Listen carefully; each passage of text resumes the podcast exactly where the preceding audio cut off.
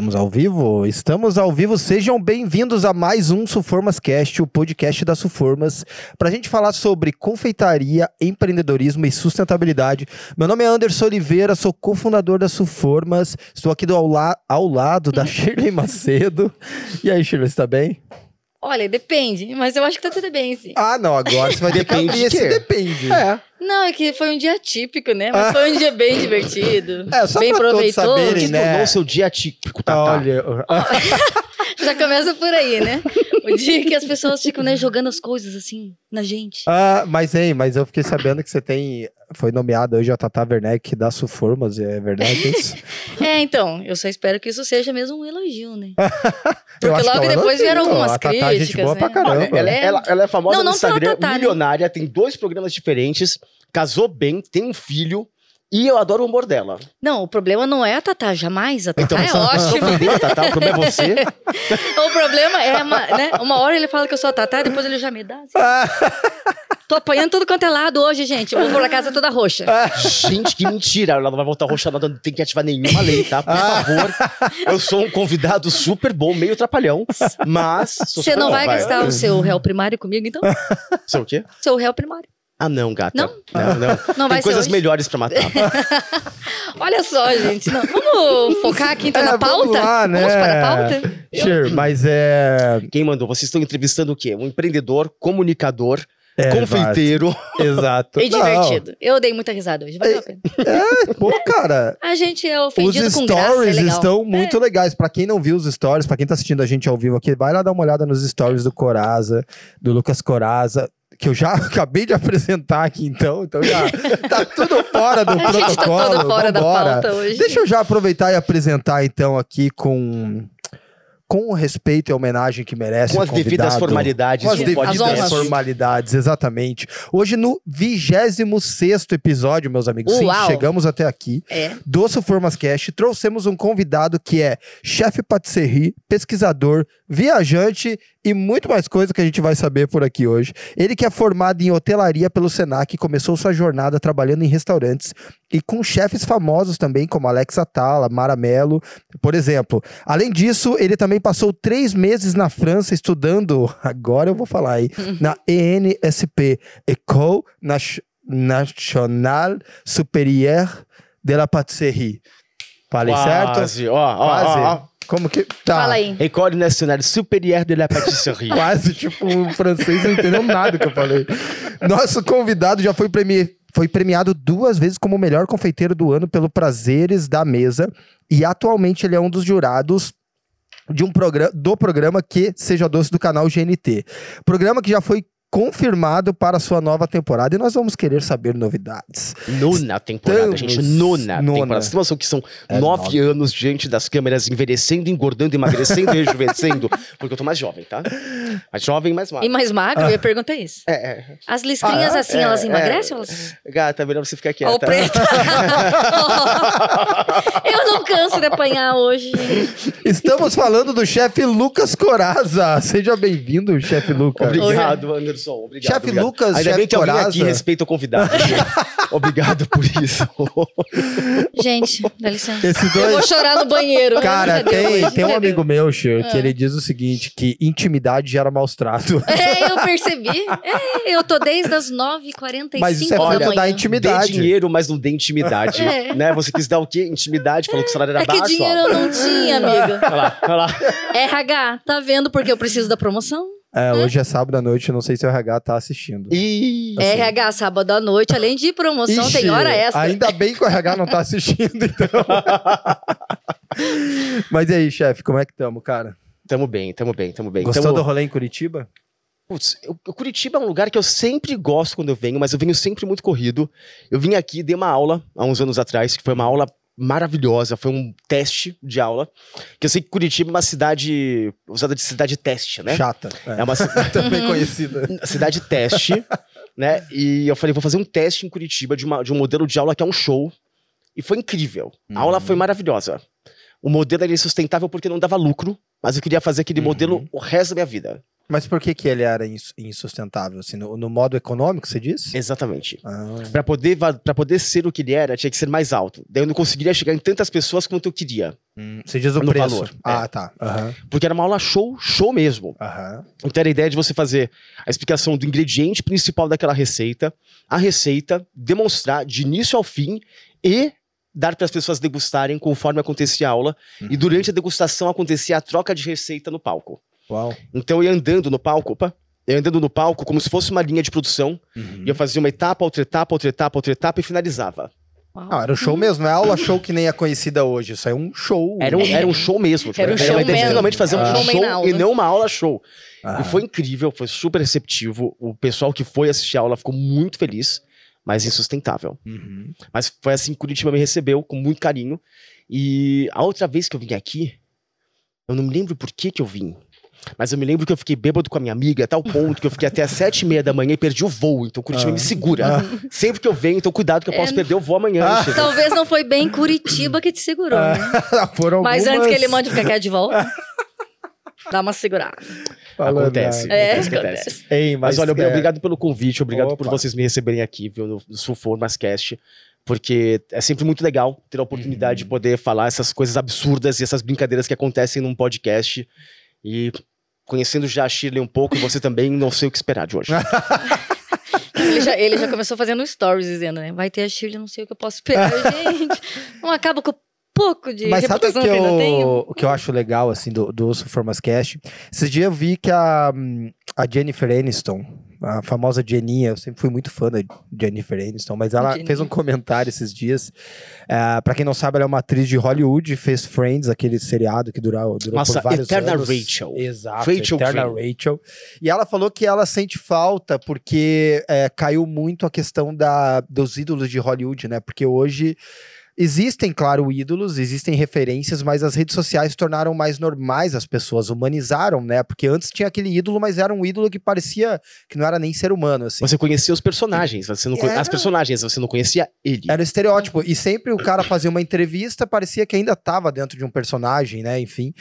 E eu acho muito legal, cara, porque talvez antes essa distância que se tornava, por exemplo, você que é um apresentador de TV ah, e sempre tá lá sério, tá, tá num- numa posição de crítica, né? Praticamente. Você precisa estar ali criticando positivamente ou negativa, negativamente, seja como for. Mas, assim, é difícil a pessoa conseguir enxergar quem é o Coraza, de verdade, assim. Tipo, a brincadeira, personalidade, enfim, a sagacidade, né, e tal. Ali a gente tem que, assim, ali naquela posição de jurado, eu acho que existe um, um acordo, é, um acordo tácito, né, mudo, assim, de Uhum. eu tenho que ter respeito pelo que a pessoa fez e tenho que ter respeito pela trajetória dela, mesmo sem conhecer ela. Uhum. Então eu tô ali pra julgar um doce Sim. e não pra esculachar a personalidade dela É e nem pra criar dramas. Uhum. É técnico, né, objetivo. Uhum. Mas aquilo ali é um recorte de um pedaço de algo que compõe algo completo e que nas redes hoje em dia as pessoas podem assistir um pouquinho mais, entendeu? Uhum. eu aprendi a editar, né? Tipo, dessa vida de ser múltiplo. Eu aprendi a editar vídeos e eu fico usando os stories pra editar as coisas. Uhum. E eu acho que eu estabeleço, às vezes, narrativas em alguns lugares, outros lugares eu fico mais humano, tipo, stories mais diretão, faço perguntas, converso com as pessoas. Mas eu, eu gosto muito de me divertir pra poder mostrar o mundo pelo meu olhar Uhum. e não só por uma câmera, né? Então a edição me ajuda, por exemplo, a fazer muito isso. Sim. E foi uma coisa que eu aprendi na televisão, que é de vez em quando você quer editar só um sentimento e Uhum. não o total daquilo. Uau. Ser jurado é isso. Então, acho que eu tenho vários momentos nas redes sociais também que revelam quem eu sou, revelam o que eu gosto, eu mostro o mundo pelo meu prisma. Então, eu vou mostrando lentamente para as pessoas um pouquinho de mim o tempo todo. Cara, E é isso que conecta, não é? E, Não é? é- Isso que, que conecta, passa essa sinceridade, essa veracidade, que nem eu tava falando pra ele hoje, ele... A gente tava ali embaixo, eu fiquei olhando assim pra ele, ele olhou, eu tava assim, igual aqueles, sabe aqueles cachorrinhos que fez assim? Pareceu com aqueles pernels, sabe? Era tipo isso, de pretinho. assim. daí eu falei, cara, que engraçado, né? Que a gente vê a pessoa, ele vê pessoalmente, Uhum. não que ele seja diferente, né? O, o, o rosto em si, enfim, Uhum. né? Mas estar próximo, assim, né? Essa, essa conexão aqui é muito legal, né? É. E daí quando a pessoa consegue passar isso, mesmo que seja pela internet, é o que conecta, né. Porque é o que a gente quer ver, né? A gente tá cansado já dessas pessoas que são fakes, né? A É, gente quer sim. o real, né? Ai, que delícia, ai, que maravilha, ai, que nada fake. é tipo isso. É que eu tô tentando agradar ele pra ver se ele vai me levar no jantar. Hein, mas é, é, uma parada que eu queria falar assim sobre essa questão do, da pessoa conseguir se mostrar é um bem social, assim, na minha visão, cara. Porque, por exemplo, antes, eu, acho que se formava um abismo entre quem tinha sucesso e quem não tinha. Ah, e hoje, como essas pessoas de sucesso, elas se mostram. é, por exemplo, você consegue se mostrar e através da, dessa pluralidade, por exemplo, você lá na TV é um jurado. Lá, então, você dá para ver que você tem domínio técnico, que você sabe do que você está dizendo. Mas o, o que compõe uma pessoa para chegar nesse ponto, para sentar naquela cadeira, por exemplo? Cara, compõe uma pessoa normal, né? Que estudou pra caramba, e isso talvez não seja tão normal, porque vai esforço, vai energia, vai investimento, mas ao mesmo tempo é uma pessoa que brinca, é uma pessoa que dá, tira sarro, que conversa as mesmas coisas, e eu acho que essa conexão que a gente consegue fazer com uma pessoa lá na ponta, talvez aqui no podcast ou nos seus stories, é, é o que faz a pessoa pensar, poxa, talvez eu possa ir mais além também, sabe? Porque isso aqui eu me identifico com ele, eu falo uma coisa muito parecida com o que ele tá falando, por exemplo.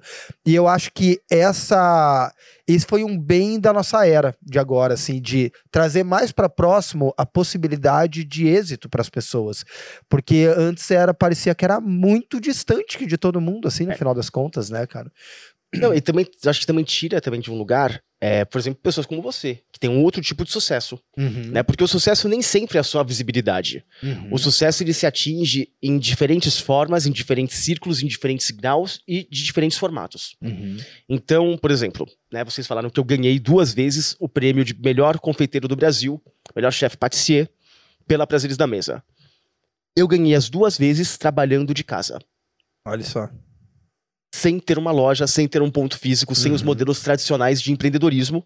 E Eu de trabalhava de sucesso casa. também, né? Porque de ter um ponto físico, de coisas que as pessoas consideram sucesso. Pois é, porque eu não gostava desse, desse modelo formal de sucesso.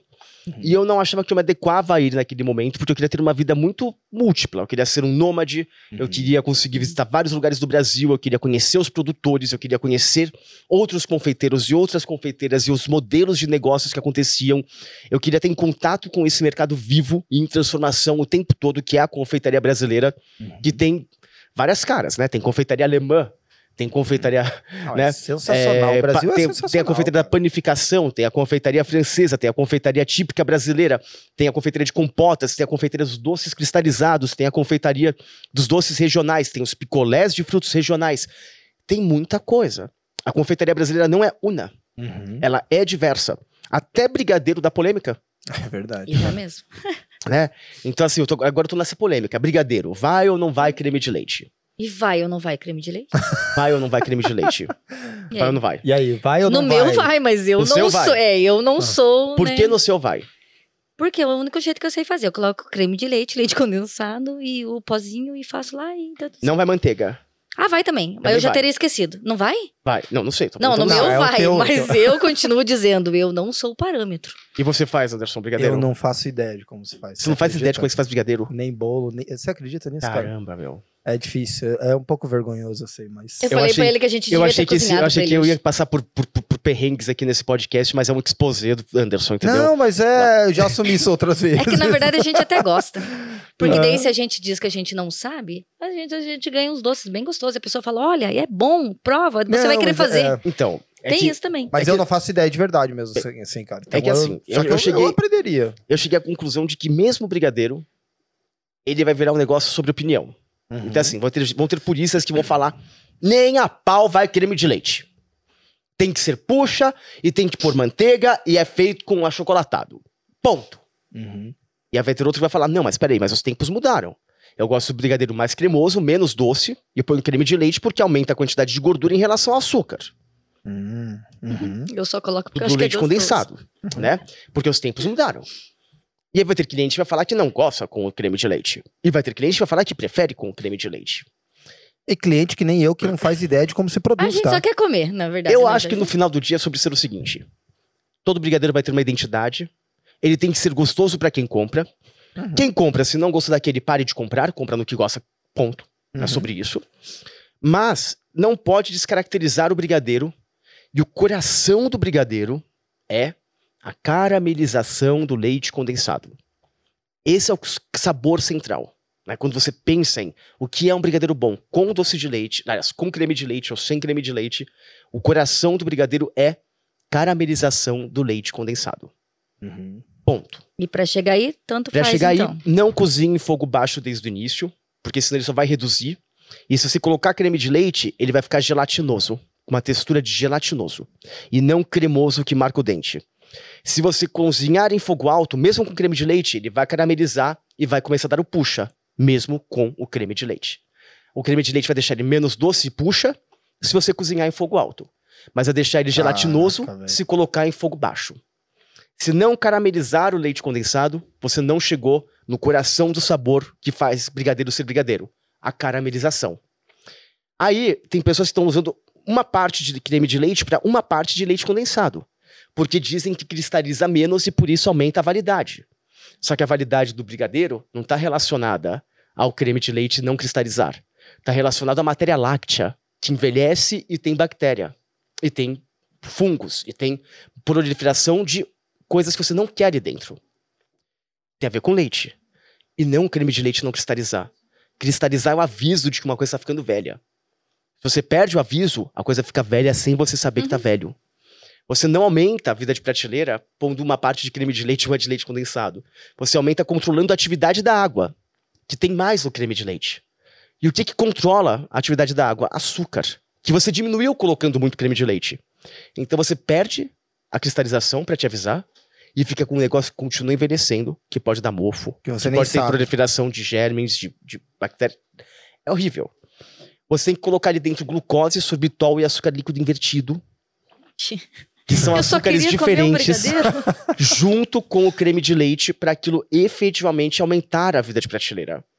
Perder a cristalização sem colocar esses açúcares é perder a, perder a base, né? perder a capacidade de reconhecer que algo tá velho visualmente. Porque a característica organolética dele não te indica que ele ficou velho. Então, assim, não é só um brigadeiro, não é só enrolar, Mas o sabor não é só um alterou, assunto né? E não vai- tem e não tem como você falar esse é o certo, esse é o errado. O que É muito dizer é, mais profundo, entendeu? É É nessas horas que a gente tem que abençoar os confeiteiros. Porque você já pensou em tudo isso? Eu jamais, eu só quero comer o brigadeiro. Cara, Não. e assim, e também respeitar os confeiteiros, É, então. porque assim, olha o nível de profundidade pra um brigadeiro. É disso que eu tô né, que a falando. gente... Não, eu acabei de dar pra vocês aquele negócio que vai viralizado. Tipo, gente, Uhum. as dicas pro brigadeiro perfeito, vocês têm aqui compilado bonitinho, esse negócio vai viralizar. É, vamos Porque colocar esse assim, é o ó, assunto, esse é o assunto que você pôr ali dentro e fala assim, gente, como é que vai dar tanta polêmica? chefe Lucas Coraza é, revela brigadeiro com creme de leite ou sem. Eles vão ver toda essa explicação. E no final ele não falou se é com ou sem. Cara, é porque você vai não é dizer sua com ou opinião, não. sem. É porque é sobre qual você gosta. Exato. Eu fiz uma pesquisa no, no meu, E meu ficar Instagram. esperto com outras variáveis também, como a da validade, por exemplo, Uhum. entendeu? Exatamente. O que, que aconteceu? Ah, não cristaliza. Realmente, você tem mais vida útil pra você, que é confortável. Mas e a matéria láctea que tá ali envelhecendo? Uhum. E você daí perdeu o controle e perdeu a capacidade de reconhecer visualmente. E daí só vai perceber na hora que for comer. Não, e, e daí, daí- não vai ser E agradável. aí você comprometeu o sabor, você comprometeu a sua capacidade de ver a validade, e você tirou a cristalização achando que esse é o único motivo do porquê um brigadeiro tá envelhecendo. E aí? E aí entra a importância de estar sempre estudando, né? Porque né, são detalhes, entre aspas, detalhes, né? Mas são detalhes mas que fazem são toda a detalhes. diferença, né? Eu não sei porque a gente entrou no assunto brigadeiro, Eu eu, também divaguei não, tão mas eu- longe. Não, mas, é que a- foi o assunto esse era- assunto. O assunto era. Ah, é, pronto, era isso, era tipo sobre o assunto ter vários pontos de vista, não era? Eu nem lembro mais. não cara, importa, né? porque Foi tão bom troca- esse assunto, gente. Não, Ai, mas continua eu- assistindo, a gente não É. tá se perdendo. Ai, não, mas eu conectei com já outra parada. Fica aí, fica aí com a gente, tá? Fica ligadinho, a gente tá super conectado no nosso assunto. Uh! Ai, que legal, ai, que delícia, ai, que loucura, ai, que perdido. Que flow! E depois ele vai pôr a culpa em mim. É bem Mas provável. a culpa é sua, né? É, Tá. sempre é. O É. dia inteiro foi. Shirley, É, é- é sobre isso. É sobre isso e tá tudo bem.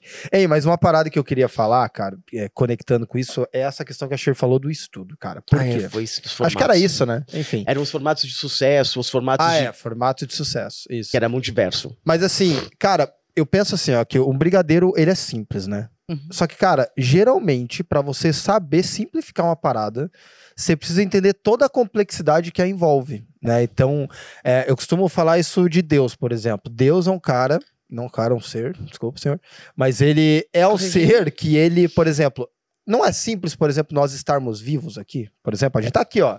Só que, cara, existe um nível de complexidade tão gigantesco só pra gente estar aqui agora que, cara, que é absurdo. Absurdo. Era isso.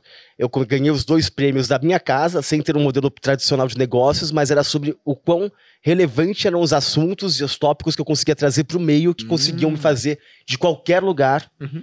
ter essa que coisa é de. simplificar uma teoria que às vezes é complexa, por É. exemplo, entendeu? Porque são muitas variáveis. Cara, a gente tá falando de um brigadeiro, eu acho sensacional isso, essas variáveis. É, e, cara, e que eu vejo o seguinte: hoje eu vejo uma certa apologia, as pessoas.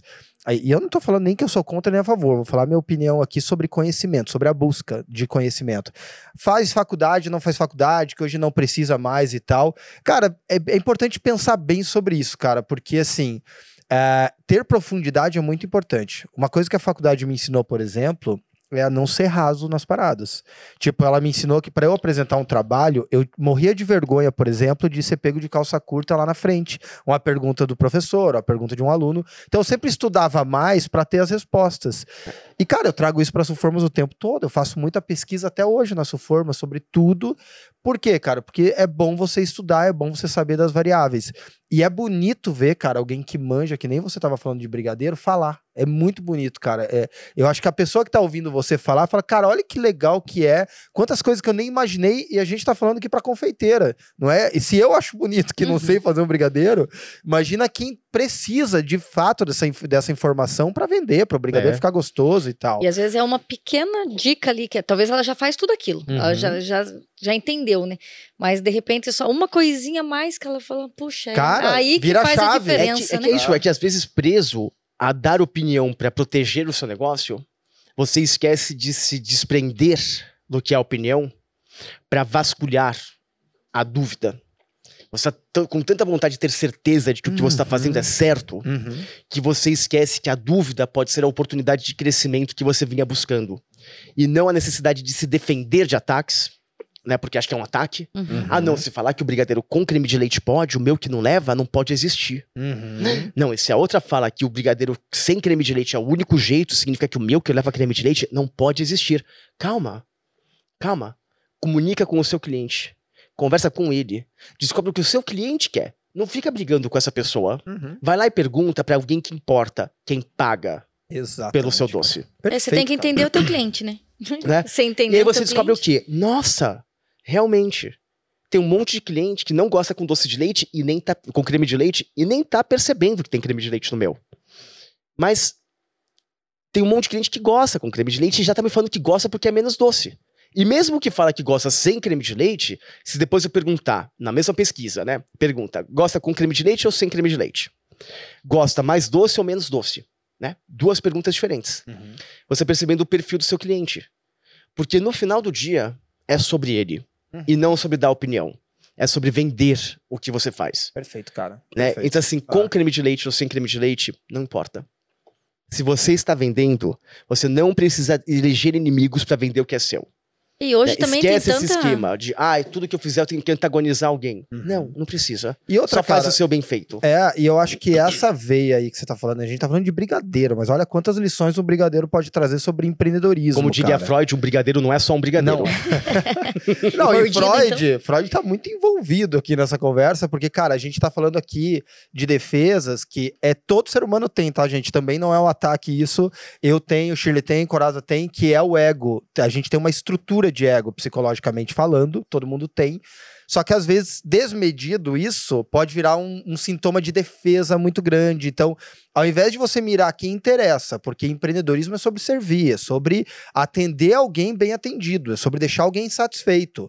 Aí, como você vai fazer isso, se é com creme de leite ou sem creme de leite? Quem vai dizer não é você, irmão. Quem vai dizer é a pessoa que come, né? Que no final das contas é só quem você tem que servir. Os outros concorrentes, cara, não é, não é sobre eles. É parar de olhar Não é? também pro É lado, parar né? de olhar pro lado. A Isso. frase da minha vida é uma frase que você encontra em qualquer padaria. Você vai, compra um pãozinho, tem lá um saquinho pardo e tá escrito: servir bem para servir sempre. Nossa, Ah, eu cara. já vi isso mesmo, em muitos pacotinhos. É. Essa é a frase da minha vida. Simples e eu- eu- profunda, eu, me né, arrepio, cara? Eu, eu arrepio só de Ah. quando eu lembro disso. Tipo, eu penso assim, desde criança, eu sou formado em hotelaria, né? Uhum. Então, pra mim, essa parte do serviço nunca teve a ver com ser um vassalo, mas ser, sim, um prestar um serviço, não é ser um serviçal, é ser um prestador de serviços. E eu gosto de fazer isso bem feito. Seja passando informação, seja como educador, seja como for, eu acho que existe uma generosidade muito grande em superar expectativas e atender até, né, necessidades. É, É perfeito. que servir nem sempre é sobre serviço, né? A gente tá falando que nem hoje a dica que ele deu lá pra, pra moça no restaurante. É uma maneira de servir, né? Porque aquilo ali vai mudar a vida dela. Isso, Não é? é? verdade. Não, aquilo ali é super servir, super. Eu acho isso. Ah, cara, eu, eu acho que a gente foi criado pra isso, tá ligado? Como que era Pra a colaborar. historinha lá que o. O creme de papaya com cassis. Era legal. Ela- essa é essa dica assim, pra todo mundo. Tá aí. lá bonitinho o licor de cassis, super congelado e denso pra cair, e o creme de papaya cremoso aqui. Aí ela foi e apoiou aqui, assim, ó, na beirada da taça, o creme, e só vai cobrindo por cima com cassis. E eu falei pra ela, põe pra cima. E o cassis cai e vai pro fundo daquele creme. E faz o quê? Mistura ele inteiro. Pra que em cada colherada que você vai comer, você tenha cassis nele. Então, ao invés de ficar por cima da superfície, escondendo aquela cremosidade deliciosa, ele vai pro fundo e mantém aquilo gelado mais tempo. É, Você porque senão serviu. dá. também- Olha Não, essa dica, vai levar pra eu achei vida. sensacional, porque Não, é uma besteira, mas é isso. ele Besteira pegou. nada. Isso é Foi serviço. profundo. Ah, né? ele deu uma Serviço é- dica ali é, só. foi profundo. Foi um pouco. profundo, literalmente. E é verdade, porque assim, é uma sobremesa sobre uma experiência, né? Então, se você dá a tua primeira colherada ali, que nem tava, né? Que tava o cassis muito por cima, é, a tua sobremesa vira só cassis, né? O sabor fica. O, o papaya, que é o que vai dar o equilíbrio, o contrapeso ali do, de sabor, você não sente. Aí teu início de experiência já é ruim nesse caso, né? Porque aí pesa muito pra uma outra É, coisa. e na minha cabeça vem o servir nisso, né? Porque poderia ser uma coisa que ele ia olhar, ele poderia só mentalmente criticar, tipo, ai, tá tudo errado. Eu não, Eu não vou... critiquei. não, tô É, falando assim, você mostrei, eu pode... falei, olha, se fizer Não, daqui... não tô falando que você fez, tô dizendo assim, você poderia, Poderia ter ter só feito, olhado né? e, Ah. e achado assim, tá errado, e guardado pra você, mas não, a partir do momento que você Ou falado, ajuda O ela que você como- está fazendo está errado. é apontado o dedo, Mas, mas, não, não, foi eu falei, diferente. olha, coloca daqui de cima que ele vai lá pro fundo. É. Só isso. E, e, cara, e É que uma não, crítica. não, não te custou nada, pra ela vai valer muito, né? E que vai mudar a vida dela e dos próximos que vão estar comendo. Então, e é deu isso, clique nela, cara. Deu pra ver que ela. Ela ela mesmo viu que foi profundo assim, mesa. sabe? Tipo, dela. ah, tipo, Uau! Simples assim? é, não, cara, mas eu acho isso sensacional, cara. E eu acho isso. é, tem uma parada, velho, que nos pensamentos, assim, eu cheguei a uma conclusão, cara, que é o seguinte. Cara, a gente tem o que é justo e a gente tem o que é nobre. Tipo, a nobreza, ela não é justa. Porque o que é justo é o seguinte, por exemplo, você tava pagando naquele restaurante. E, cara, o justo é você não falar nada. O justo é eles te servirem do jeito certo. Esse é o justo. O nobre, ele sempre é injusto. Porque o nobre é, a- é sobre doar mais do que você deveria. Então é sobre você dar mais do que você deveria dar, por exemplo. Ele que é o tá- justo. Pagando e tá arrumando a sobremesa dele, é isso? Não, é ele, por exemplo, dar uma dica e colaborar com a pessoa, isso é nobreza. Ele não deve nada pra pessoa, ele não deve nada pra ninguém, que nem numa rede social. A pessoa precisa ficar lá falando sobre a receita? Não. Ela não precisa. Entendi. Mas dentro de um patamar de nobreza, é, é quando a gente caminha a segunda milha por uma pessoa, entende? É quando a gente faz mais do que a gente deveria. Ah, e eu acho isso entra num patamar de nobreza muito interessante, cara, de, de serviço. De... E, cara, e quando a gente traz isso pro empreendedorismo, é uma parada que eu acho que Isso é servir bem para para servir, servir sempre. sempre. Exato, cara. E É todo mundo também- gosta, É sobre né? isso. É sobre você ter propriedade do que você tá falando e você não tem medo de que esse conhecimento ele, ele transborde. Porque você. Não tem que ter. Tipo, ele não, Não é só tem meu, que. ele não tem que ser só Não, meu. Quanto ele- mais pessoas souberem disso, quanto mais pessoas lembrarem que foi através de mim que elas receberam essa informação, É quanto isso. mais pessoas compartilharem desse sentimento, mais pessoas se conectam dentro da mesma vibe. É verdade. isso. E eu acho que às vezes é sobre isso, é sobre achar a sua vibe e vai no flow. Coraza, como é que foi esse teu curso aqui na École quer falar Nationale. Supérieure de la Pâtisserie? Como é que foi, cara, essa tua experiência lá? NSP. ENSP, exato. Ele já É, desistiu. Pros íntimos. Quer, quer, quer saber o nome da cidade? Issenjeu. E Sanger. Você tá complicando. Isso é Você não tá ajudando. Je. Jeu. Je. Ah, E Gente, ele tá complicando. É tá ajudando. Eu tô falando errado ainda? Pra mim tá, Tá. tão certo. Você falou Issenjeu. Ah, tá, é desculpa. Issenjeu. E Sanger. Aê! Eu falei certo? Ah, falou É. Sanju? É injusto. Tem que fazer Porque tem biquinho. EAUX, Isso é Issenjeu. Ai, que chique. Sanju. Não, Eu posso sair por aí falando isso? É chique? Oi, Sanju, oi, Sanju, oi, Sanju. É, hoje eu tava numa Não, vai, conversa pensar que, é- vão pensar Sanju. que essa é a Ju o tempo todo, entendeu? Oi, tipo, Sanju. eu sou a Ju, eu sou a Ju. Não, não é isso, né? Tá, vamos pular essa parte, então. Vamos pular o francês? Então, foi, foi assim. Ó, eu não tinha grana pra nada, eu não tinha feito ainda curso fora do Brasil, nem nenhum curso de confeitaria. E eu tava com 23, 24 anos. Eu comecei a trabalhar na cozinha com 18. Eu já tava com uns 25, acho, talvez. Ah, já 25. fazia um tempinho de estrada já, então. Já, já tava com uns 25, eu acho. 25. Uhum. Tava com 25. Tava com 7 anos de estrada. E eu não tinha feito nenhum curso, tinha sempre aprendido com os chefes, eu tinha feito hotelaria. Mas eu tinha essa decisão de que estudar era sempre necessário. Olha que engraçado, né? Tava firme isso na cabeça já. Tava firme isso na cabeça, eu já falava inglês. E eu comecei a comprar livros importados em francês que eram bilíngues. E tinham livros que eram metade, que tinha a receita em inglês e a receita em francês.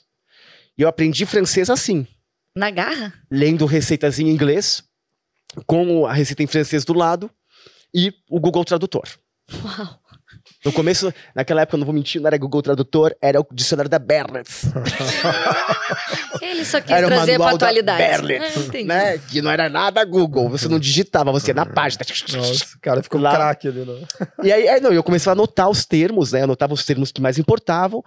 E aí, eu tive um chefe francês também, que era o Henri, do Levan. E que foi um cara que, putz, ele mostrou o quão importante era aprender as bases francesas para fazer uma boa confeitaria. E aí ele mostrou isso de várias formas. A forma de pensar dele era muito bonita. E ele foi um cara que uma vez me protegeu numa situação de preconceito. E eu pensei, nossa, o que esse cara me pedir, eu vou fazer né? Porque existe uma generosidade no, no pensamento dele que me atrai e ele olhou pra mim de forma muito boa, que é o que ele reconheceu o meu trabalho e não os preconceitos que ele tinha sobre eu ser LGBTQIA+. E ele respeitou isso e me deu a chance de crescer dentro da hierarquia do restaurante. Legal. E, e foi muito legal, porque pensei, eu quero ir pra França, de qualquer jeito. E não é que eu consegui, mas assim, tive, tive- que vender carro, tive que vender coisas, meus pais compraram não sei o que lá, eu tava casado na época, pagou uma parte do curso, e né, vamos abrir mão de três meses da vida pra você ir pra essa cidade minúscula de 7 mil pessoas no meio da França, aprender a ser um técnico de confeitaria 7 francesa. mil pessoas lá, cara. 7 mil pessoas. Deve ser aqueles vilarejos sensacionais que tem na França. É né? maravilhoso. É. É maravilhoso. tipo, é um, é um mundo à parte. Parece assim, tipo, que eu fui pra Ilha do Lost, sabe? Aham. Eu posso ir lá Tinha- fotografar pra você ver. Ah, certo. Tinha se- Se é. a Sul for nos patrocinar, eu. Não, tinha sempre um eu mistério. acho que eu tipo, a gente foi um dia catar cogumelos no fundo do castelo. Olha, olha a frase. A gente foi um dia catar cogumelos no fundo do Ai, castelo. vai Nossa, catar gente. cogumelo no fundo do castelo? É, tipo, gente, fui catar cogumelos no fundo do castelo. Tipo, é tão chique, mas é tão normal, né? Ao mesmo tempo É, pode ser tipo, ah, aconteceu, né? Ah, tava lá. tipo, tava ali, tinha cogumelos. castelo, tinha cogumelos, o que, que eu Pois posso é. fazer? cogumelo. E a gente fez comida com cogumelo, e uma pessoa passou mal, a outra ficou meio alucinando, Alucinada. assim, porque, tipo, ro- rolou tudo com os cogumelos. Caraca, velho. E aí eu falei, olha, é assim é a história da comida, né? Tipo, você pegava um monte de cogumelo e falava assim, idiota, come esse. Idiota 2, come aquele. Idiota 3, come esse. Um alucinava, um sobreviveu, outro morreu. Esse não pode comer, Então, já sabemos, Tipo né? assim, tipo, esse daqui é pra comida, esse daqui é pra conversar Ah. com Deus e aquele ali ninguém pega. Ninguém, o próximo não come. Né? Tipo, é sobre isso. Então, assim, tipo... aprendemos na marra sobre a história da, da, da Mas ninguém alimentação. morreu, né? Só pra... Não, ela Ah, só tá. ficou um dia no hospital e teve Ah, que tomar soro pra caramba, vomitar, fazer uma lavagem estomacal, mas fora isso. Coisa normal. aham. Mas também rolou de tudo nesse, nesse negócio, porque tava todo mundo muito jovem e tinha umas orientais da Indonésia que não comiam nada que não fossem os, os pacotes de miojo que elas trouxeram. Ah, E elas não colocavam nada no pacote de miojo que não fosse o negócio do pacote do miojo. hum. Ali pelo mês e meio, segundo mês, duas delas tiveram um problema de fígado. Caramba. Tiveram que ir embora pro hospital, voltaram tendo que comer a comida francesa. E por que, que elas não colocavam, cara? Porque elas estavam meio, sei lá, tipo, com preguiça de ir no mercado, elas Ah, queriam tá. curtir o lugar, Não então elas tinha comiam miojo e bebia, tradição. comia miojo e bebia e comia doce durante o dia. Era isso que tinha pra fazer naquela cidade, né? Então, É que era um rolê bem né, Bem, alternativo. mas voltando pro rolê, como é que foi o curso? Que ele É, tem, coisa lá. que é, tem coisa que é melhor a gente não contar no podcast. né, que vocês percebem que tem frases como um dia a gente foi atrás do castelo Ah. colher cogumelos, e daí deu isso, tá? Foi até, até hoje no cogumelo. E, e aí o que, que aconteceu lá? Foi uma coisa muito legal, porque eu me esforcei muito pra falar francês. E eu só sabia falar o quê? O técnico do francês. Então eu conseguia falar com o chefe sobre a receita. Mas isso foi o caminho e a porta de entrada para começar a falar um pouco mais de francês. E eu falava que nem um índio. Eu não conjugava verbos, nem nada, mas eu me fazia entender. Sim. E em menos de um mês, eles viram o meu esforço e viram o meu esforço em recriar o que eles faziam. Então eles ensinavam a fazer algo e eu fazia ipsis literis o que eles tinham feito. E todo mundo estava preocupado em fazer uma decoração diferente. Né, em montar de um jeito diferente. para ver variedade. E eu pensava, não, uma coisa que o Henri me ensinou foi: agora é a hora de repetir o que você fez. De reproduzir o que eu fiz e reproduzir bem feito. Depois disso, eu te ensino algo diferente. Porque o que eu te mostrei foi isso. Aprendi a base primeiro. Né? Como é que eu vou te ensinar algo que você não viu sendo feito antes? Então eu sempre fazia igual dele. O meu ficava sempre uma cópia do espelho. E eles começaram a me chamar para ficar depois da aula para assistir o treinamento da Copa do Mundo de Patisserie do time da França. E ela treina duas vezes por semana. E eu ficava depois da aula ajudando o time da França a basicamente assim, tipo, levar utensílios para longe, limpar as louças no final do dia para que eles pudessem trabalhar livres, sem ter, sem ter essa preocupação, porque eles não tinham, eles tinham que lavar a louça deles no final do dia. E eu falei pra eles, não, vocês vão fazendo, eu fico olhando, eu vou tirando as coisas, vocês aproveitam melhor o tempo e depois eu lavo tudo, que eu vou ficar aqui na cidade mesmo. Não tem nada a fazer. né? Tipo, Aí você tava lá pra isso, né, cara? Então, mas também tava perdendo aquele convívio gostoso durante três dias da semana É que isso aí de não estar tem o com que os outros pague, né? estudantes, Uhum. né, bebendo, comemorando. Mas qual é o detalhe? sacrifício, né? O, o pessoal ia para outras cidades, pegava trem, pagava hotéis em outros lugares, e eu tava malamente mal com o dinheiro contado para estar lá. Então eu não Mas tinha o que grana tava poder... naquele momento ali junto com a produção, o que você tava aprendendo ali, não tem preço, né? E, e foi, foi muito engraçado que lentamente o brasileiro, o latino, né, tipo, todas aquelas coisas que falavam, assim, tipo, ah, mas o mais desacreditado, né? foi ficando o melhor aluno da sala. Fui virando o cara que ficou lá com o time da França. Aí eles me levavam pra sair com eles, eles me- a gente ia de carro pra cidades vizinhas e bebia, e se divertia. Num convívio que eu mal entendia o que eles falavam, eles mal entendiam o que eu falava, mas estava lá, todo mundo junto, convivendo. Talvez por isso que funcionava. E aí eu aprendi uma coisa nova sobre o quão longe a gente pode chegar através da nossa dedicação. A força de vontade move, E né? eu trouxe aquilo de volta pro Brasil. Eu falei, nossa, é isso. Quando eu contei que eu sou, que eu sou LGBTQIA+, passei por uma barra. E o que me fez superar tudo aquilo foi o fato de que eu tinha assistido mulheres na televisão, eu tinha 14 anos. E eu comecei a fazer pão de mel e bala de coco. Que eu tinha aprendido Mulheres- com a Ana Maria Braga e a Ah. Cláudia Cozinha. Uhum. E eu tinha aprendido com a Ana Maria Braga na Luzinete Veiga a fazer bala de coco, puxando num Uhum. prego na fazenda da Ana Maria Braga. E eu falei, vou começar a fazer isso, porque se eu tiver que sair da casa dos meus pais, né, se eu tiver que sair daqui, eu talvez tenha que pensar em começar a fazer alguma coisa. E o que, que eu posso fazer? Eu pensei, aonde tiver uma bancada, uma geladeira e um fogão, eu começo a minha vida. Em qualquer Aí lugar do ajeitou. mundo, isso, né, cara? A gente se ajeitou, eu e os meus pais, a relação toda ficou muito boa, eles são super amorosos, hoje em dia a gente convive muito bem. Mas teve aquele momento de tensão, acho que toda Uhum. família tem isso, né? Sim. E nessa tensão eu pensei, lá pra frente, eu gostaria que aquele empoderamento feminino que eu consegui adquirir, né, que eu consegui absorver pra mim, pudesse chegar pra todas as comunidades e todas as minorias que estão passando por um problema, passando por uma questão, para que eles saibam que cozinha é um ato de independência, que existe empoderamento em cozinhar e que não é só sobre ser uma mulher que é rainha do lar. Né, Tem uma pesquisa terrível da Ambev agora, aliás, maravilhosa, que mostra que 96% dos lares brasileiros são comandados por mulheres na cozinha, mas só 7% das cozinhas são comandadas por mulheres no ambiente profissional. Nossa, velho. Quiçá comunidades LGBTQIA+, quiçá mulheres pretas, quiçá Uhum. né? Minorias outras, trans. E eu pensei assim, gente, sempre que eu quis estar na televisão, o meu objetivo era eu quero que mais pessoas possam sentir o que eu senti e conquistar sua independência como eu conquistei. E era isso que eu queria estar na televisão. Mas eu aprendi isso lá, no curso da França, a me sentir digno, No a me sentir europeu, né, capaz cara? a ser valorizado por quem eu sou e não só olhado por quem eles queriam que eu fosse. E eu pensei, que coisa louca. Que interessante. E, e, e, Coraza, você acha que, por exemplo, assim, você ter se aventurado, é que eu viajo na história mesmo, assim, cara. Então, eu também, né? Então, eu é... de cogumelo pra empoderamento. É, ó. sim, tô, tô no- Eu ainda tô no cogumelo. Mas assim, ó, você acha, cara, que, por exemplo, porque ali eram vários esforços, esforço da sua parte, né? Então você tinha o esforço de aprender as receitas, você tinha a hora extra, e você tinha ainda o esforço para aprender o idioma. E, cara, e é um baita esforço, né? É, você ainda ficar ouvindo as pessoas em outro idioma, você não entende, é um gasto de energia. É, só que ao mesmo tempo, esse tipo de esforço, ele expande a tua mente, né? Porque você nunca vai voltar igual mesmo. Ainda Não é volta. impossível você Não, voltar igual numa Você acha que era só isso? Ela tinha que voltar e varrer o apartamento, porque eu tava dividindo o quarto com duas pessoas que não gostavam de limpar a casa. Todo mundo era jovem, né? Aí eu pegava vocês, vão limpar o chão! ainda tinha isso ainda.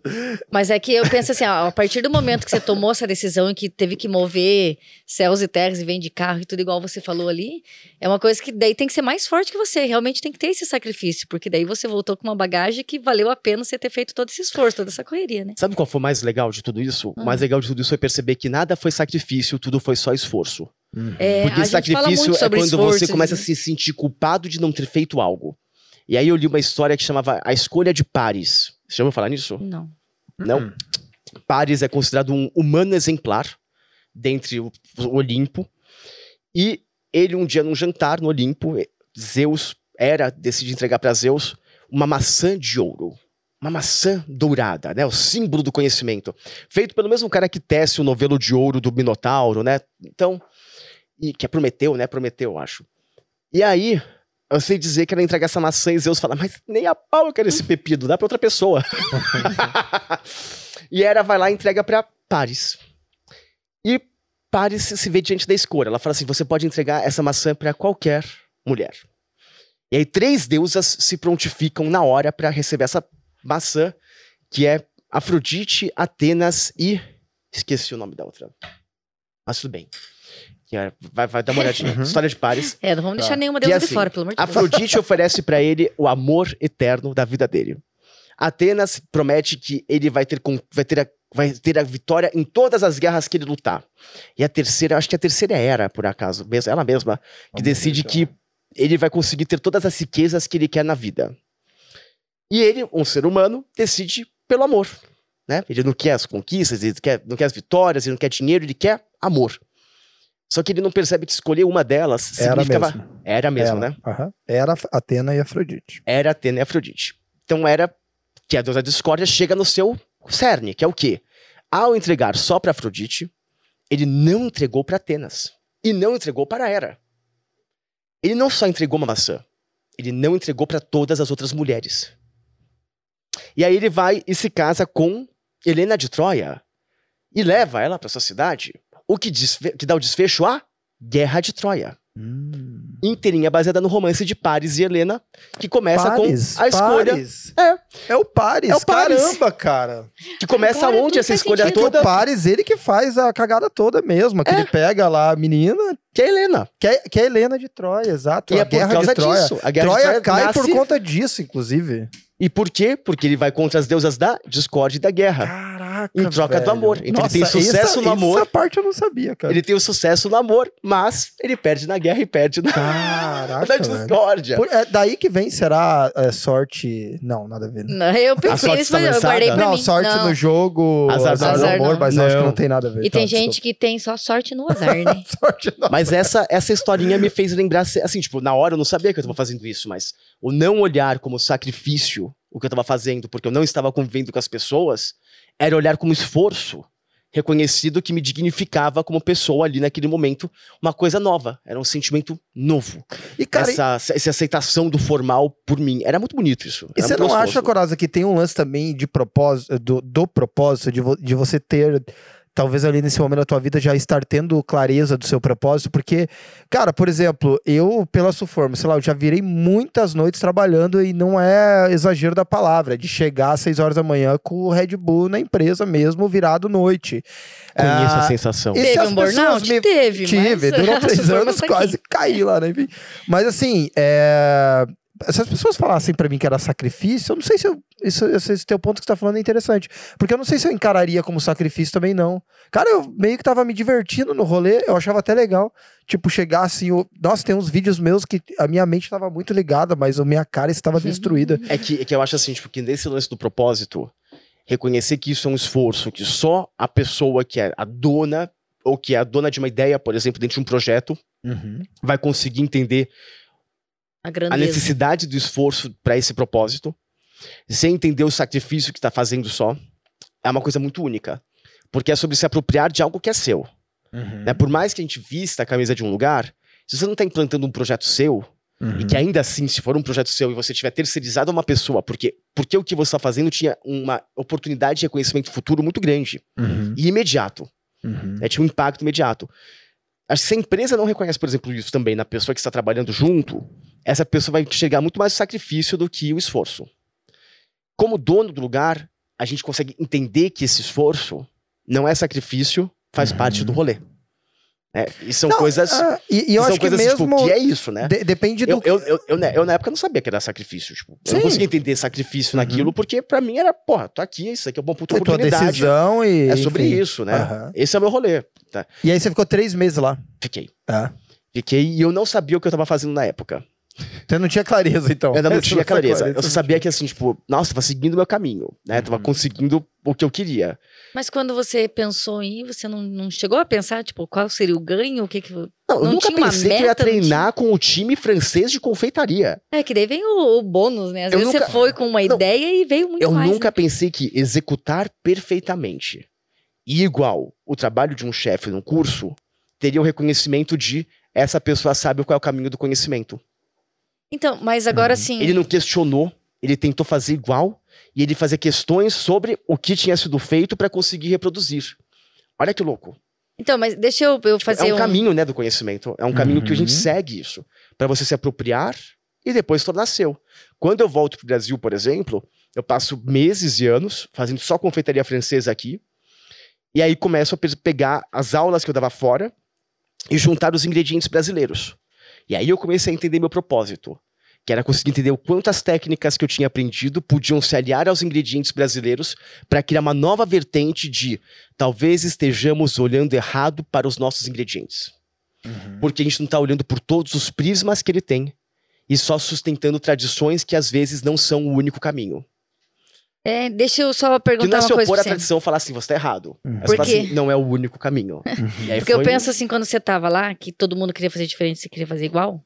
Eu não sei se, se tá certo o que eu tô pensando, você me corrige. Mas é, eu entendo que a gente primeiro tem que entender do que a gente tá fazendo. E eu acho que foi isso que passou na tua cabeça, né? Por isso que vai copiar, não é uma cópia, né? Você vai fazer igual. É uma cópia. É, uma e é cópia, mas. importante que seja uma cópia. É, E não mas é uma fácil cópia assim, não, ah, cópia, estou copiando porque não sou capaz. Não, não é uma, có- é uma cópia porque você tá aprendendo. Não, então é- você tem propriedade da, daquilo para daí depois poder começar a E é fazer as isso. alterações, não? é como o outro, né, o que te passou o conhecimento, consegue te avaliar. Porque você, ele tá te avaliando em cima daquilo que Do foi conhecimento ensinado dele. e não em cima daquilo que você quer fazer. Uhum, porque tá na sua e aí cabeça, você né? tá dentro de um parâmetro que você consegue mostrar pro outro. Eu respeito o que você me mostrou. Uhum. Aqui está o que você Isso. mostrou do jeito que Entendi. você quer que seja feito. Por quê? Porque essa é a linha.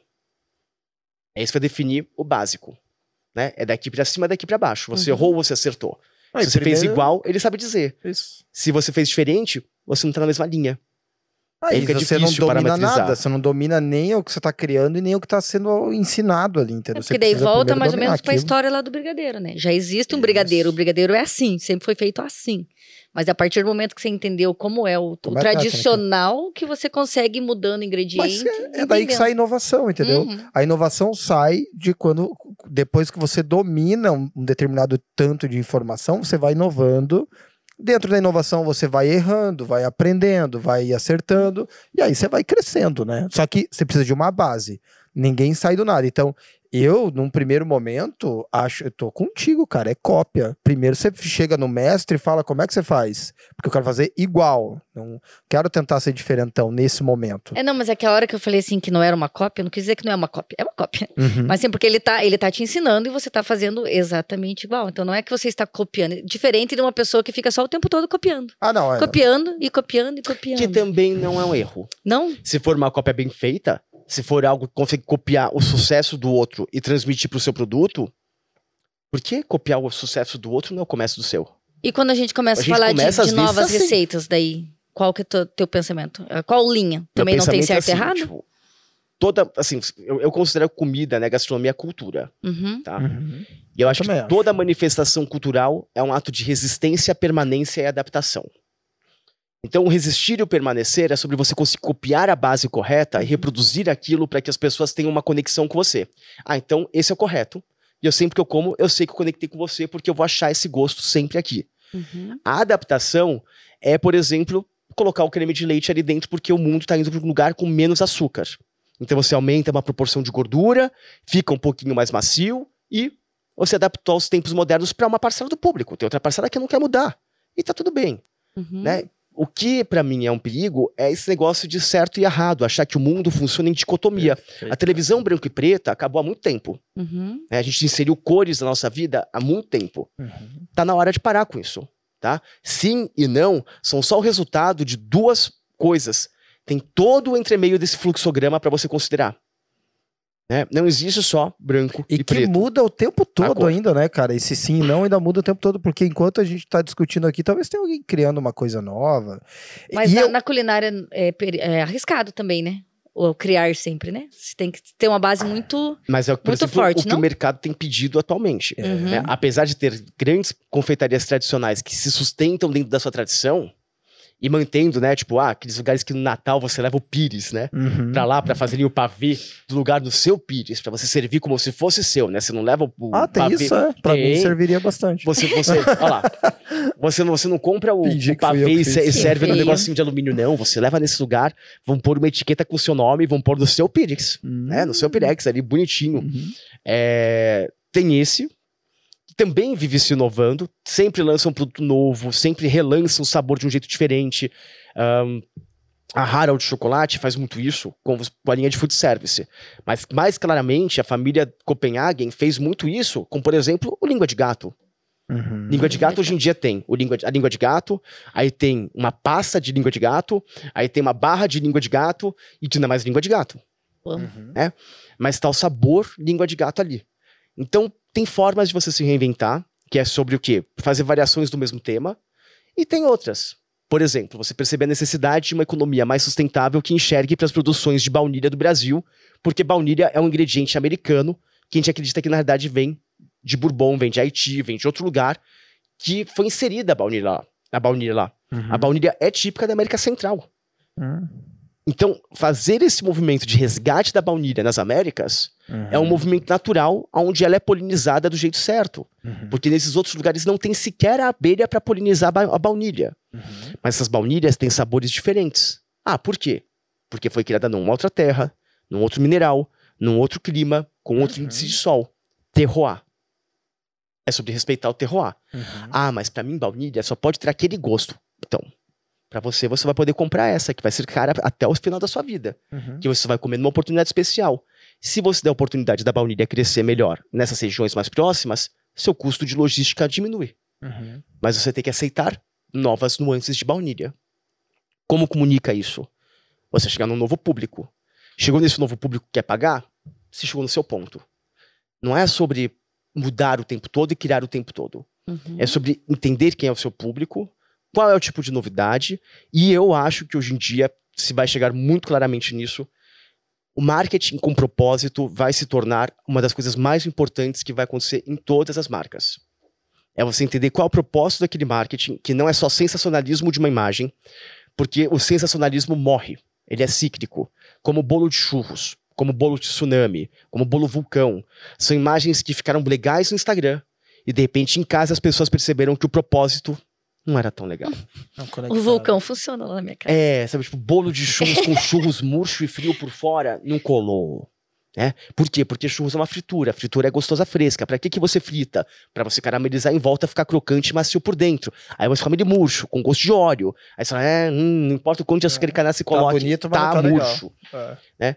Então, a imagem vai continuar gerando ciclos sensacionalistas, mas o marketing com propósito e de propósito, que você conecta com as pessoas, vai continuar sendo a melhor forma de fidelizar clientes. Ah, e eu acho assim, cara, que é, é que eu sempre sou o cara do da opinião aberta, né? Mas, cara, eu acho que a pluralidade é muito importante. E eu acho que ela é um dos motores do progresso humano nisso. Então vamos, vamos pegar o progresso humano só na confeitaria eh, e pega, sei lá, Coraz, os últimos 50 anos. Como é que era a confeitaria 50 anos atrás?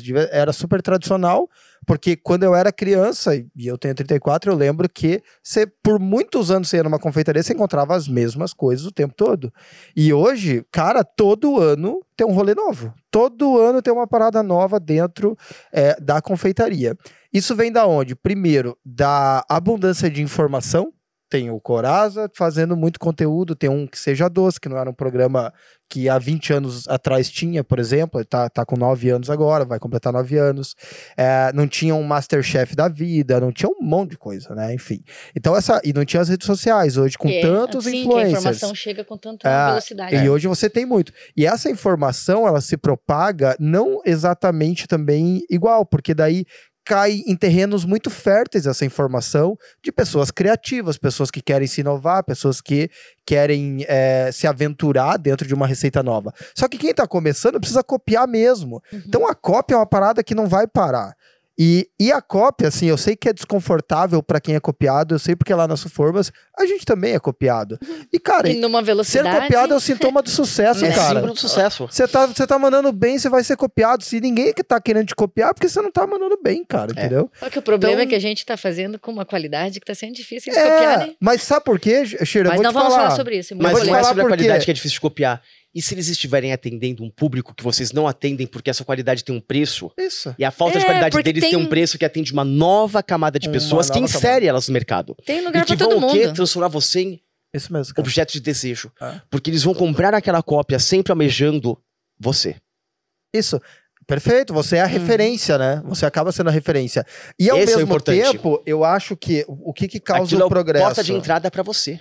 Se Ah, você conquistar bem ajuda. aquele público, você, aquele público e a- fazendo uma coisa mais barata, é a porta de entrada de cópia, a mercado de alguém é pra um dia chegar até você. É. E eu acho que- também É o que, que move isso também, né? Pra gente se encoraja- melhorar o tempo todo, né? Isso, vai te encorajar a inovar mais, porque você fala, eita, copiaram isso aqui, deixa eu criar outra, deixa eu criar outra. E eu acho que é por isso que a confeitaria, por exemplo, tá onde tá, entendeu? Com tanta inovação, tanta inovação o tempo todo, né? Tava vendo hoje Slice Tone, né? Que é uma fatia. Ah, não. Teve as slices, né? Chegou, o Slice, Slice Cake virou Tone. Slice Tone. Falei, caraca, que rápido, mano. É muito rápido. Você já viu a slice de bolo de rolo? É, teve bolo de rolo, cara. Ficou Eu achei sensacional também. Mas isso está sendo vendido há alguns anos dentro da embalagenzinha da casa, do- da casa dos frios. Uma slice de bolo de rolo, mas é que ele vem fechado. Né, com uma foto. Porque garante a qualidade dele por mais qualidade. tempo. Porque ele é um negócio que viaja o Brasil todo. Uhum.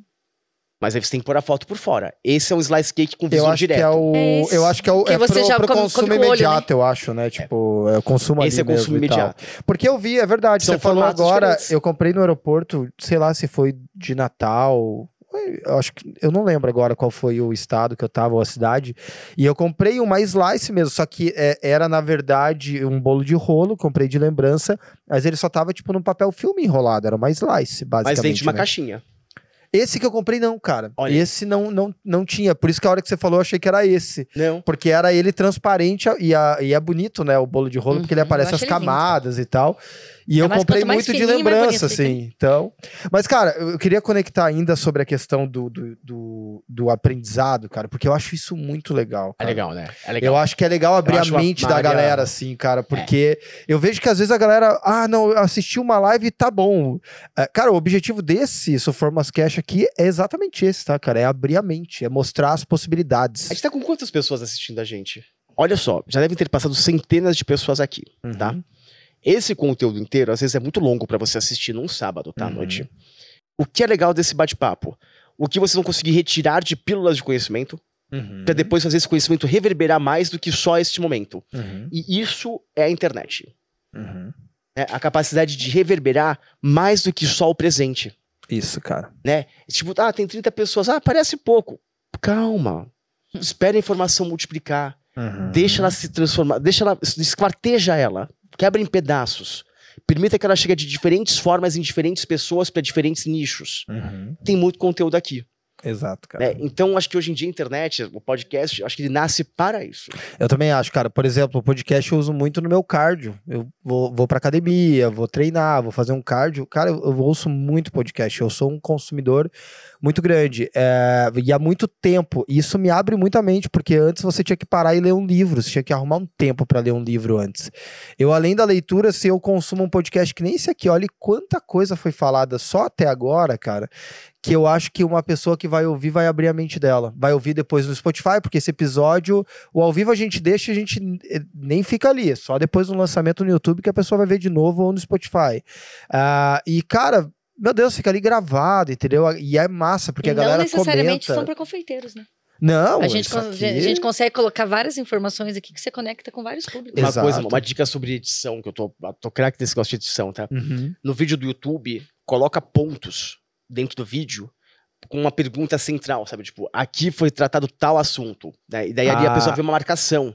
É, o Porque você Guilherme fez listar- isso. É, os capítulos, né? É. Que ficou bem legal mesmo, cara. Consegue listar embaixo o que, que foi abordado ali Isso. dentro. É massa, cara. E isso, meu, faz. É, porque a gente tá na era do imediatismo também. Nem É. todo mundo assiste uma hora de podcast, uma hora e E meia. por isso que a gente faz galera... os cortes, né? É, tem os cortes. A gente tem os cortes Meu, que achar cada um como vai- fazer uma receita em um minuto e meio pra Uhum. conseguir fazer receitas de rios. Uhum. Nossa, cara.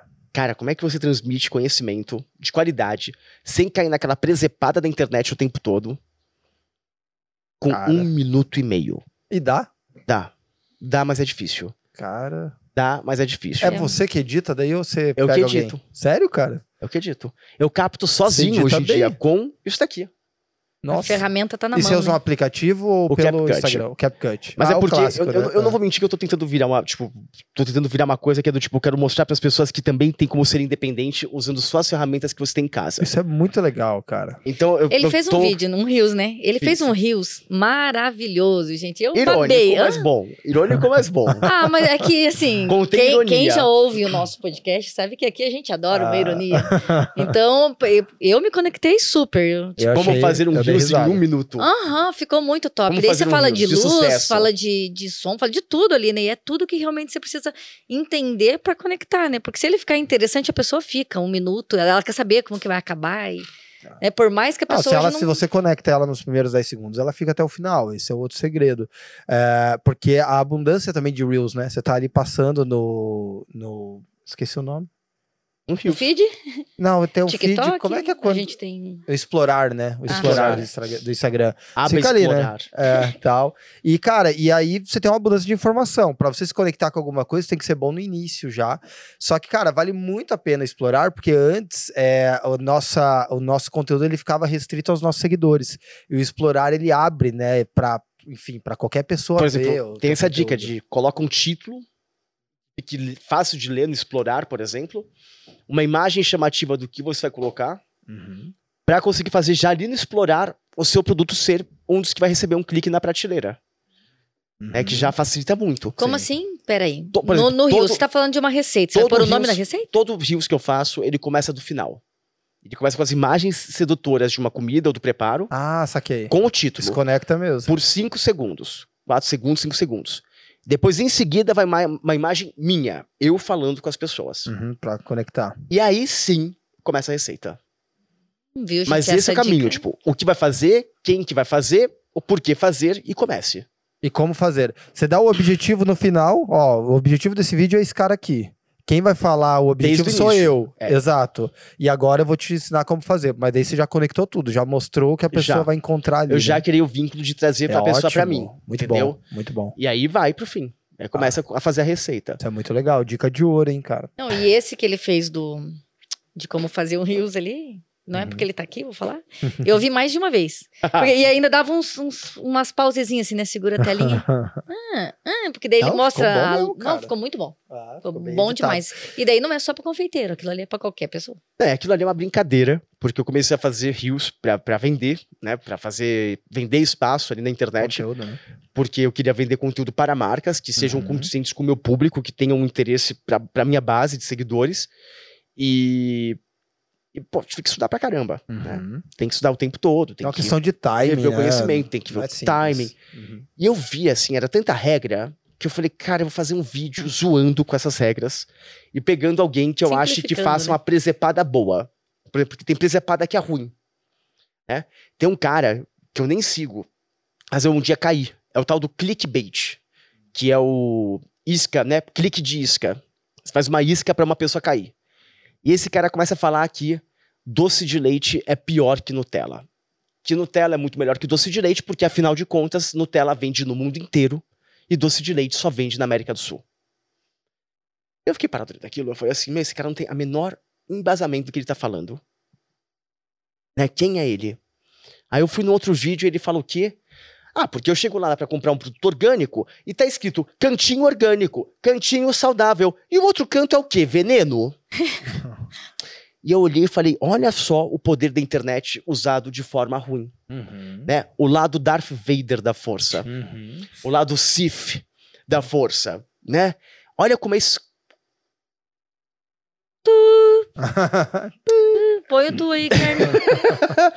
Né? Complete a lacuna. Esse ah, não, não, não. Pula. E, e eu pensei assim, eu vou fazer um vídeo brincando com isso. Sobre como é fácil chamar atenção na internet hoje em dia sobre qualquer assunto. E eu começo a pegar os modelos que estão em sucesso. O de dividir a tela vendo o conteúdo de outra pessoa. O de você fazer uma homenagem a um outro cara. Porque eu vi o vídeo de um cara que viu o vídeo de um outro cara. Uhum. Uhum. Do É, amigo eu- do amigo meu. Porque o humor faz parte de mim. Mas roteirizar humor pra internet é muito difícil. Né? E ficar nesse lugar de dublar outras coisas, de dublar outras pessoas o tempo todo, ou só ficar fazendo paspalhada com um título em cima, não é muito a minha cara. Uhum. E também são Isso é fases, importante, né? Saber, né, cara? não, é- não sou eu esse. Mas acho que também foram assim. fases, né? Teve uma época que era dancinha. Dancinha paralisava todo Ainda mundo. também. Não, É, daí ainda fica É. lá, tipo, ah, Mas eu acho que tem funcionava, bastante mas é que vai assim passando. ainda. Ah. Isso. Ai, gente, mas às vezes. Oh, dá- eu não sei qual vídeo você viu esse, mas. Ok. Ah. Controla o gesto. Ei, deixa eu te perguntar uma coisa, cara. É, tuas viagens, você é um cara viajador. Você viajou muito na Europa? Fez mochilão ou não? Naquela Fiz, época? Fiz. Não, naque- naquela época não, não deu tempo. A gente voltou depois, pé de carro pra Paris, pra poder ir embora, porque era, tava no meio do nada, tá? tava a três horas de Lyon. Nossa. no meio do nada, tipo, não tava perto de nada. E eu tive a oportunidade, por exemplo, de passar por umas experiências muito loucas. Eu fui pra Dijon, e eu queria comer mostarda Dijon em Dijon e ver uma plantação de mostarda. Uau. Era meu sonho. Cheguei lá, tinham campos e campos e campos de girassol. Caramba, cara. Eu falei, por que, que tem girassol? Porque, pelos acordos da União Europeia, agora a mostarda é plantada na China. Nossa, velho. e não mais lá.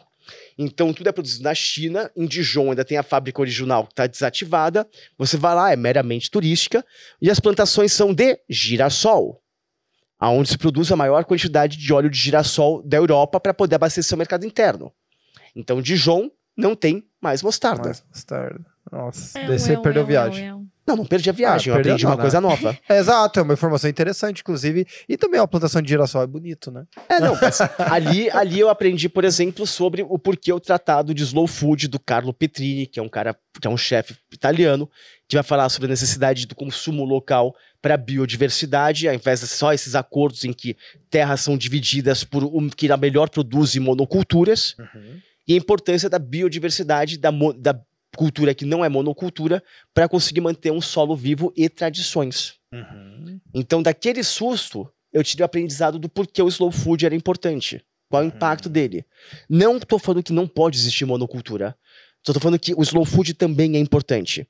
E que se a monocultura vem para anular o resto, ela está errada. O porque slow ela não pode food, anular. o que conceitualiza pra gente? Slow food e é um movimento que um chefe chamado Carlo Petrini cria Uhum. sobre a necessidade da manutenção da biodiversidade e de culturas diversas para conseguir ter um modelo, de, um modelo de sistema de agricultura que seja biossustentável, que se adeque às histórias, né, ao momento histórico do lugar e que você consiga tendo- ter- continuar tendo isso. Tipo, em Dijon ter mostarda. Uhum.